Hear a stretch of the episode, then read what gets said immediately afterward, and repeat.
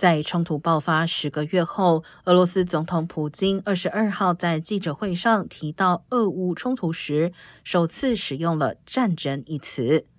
批评普京的人士指出，从三月以来用“战争”一词称呼俄乌冲突，实际上是非法的，因为普京签署了一项审查法，规定散布跟俄军侵略乌克兰有关的消息，均为散布假消息的犯罪，最高可判十五年徒刑。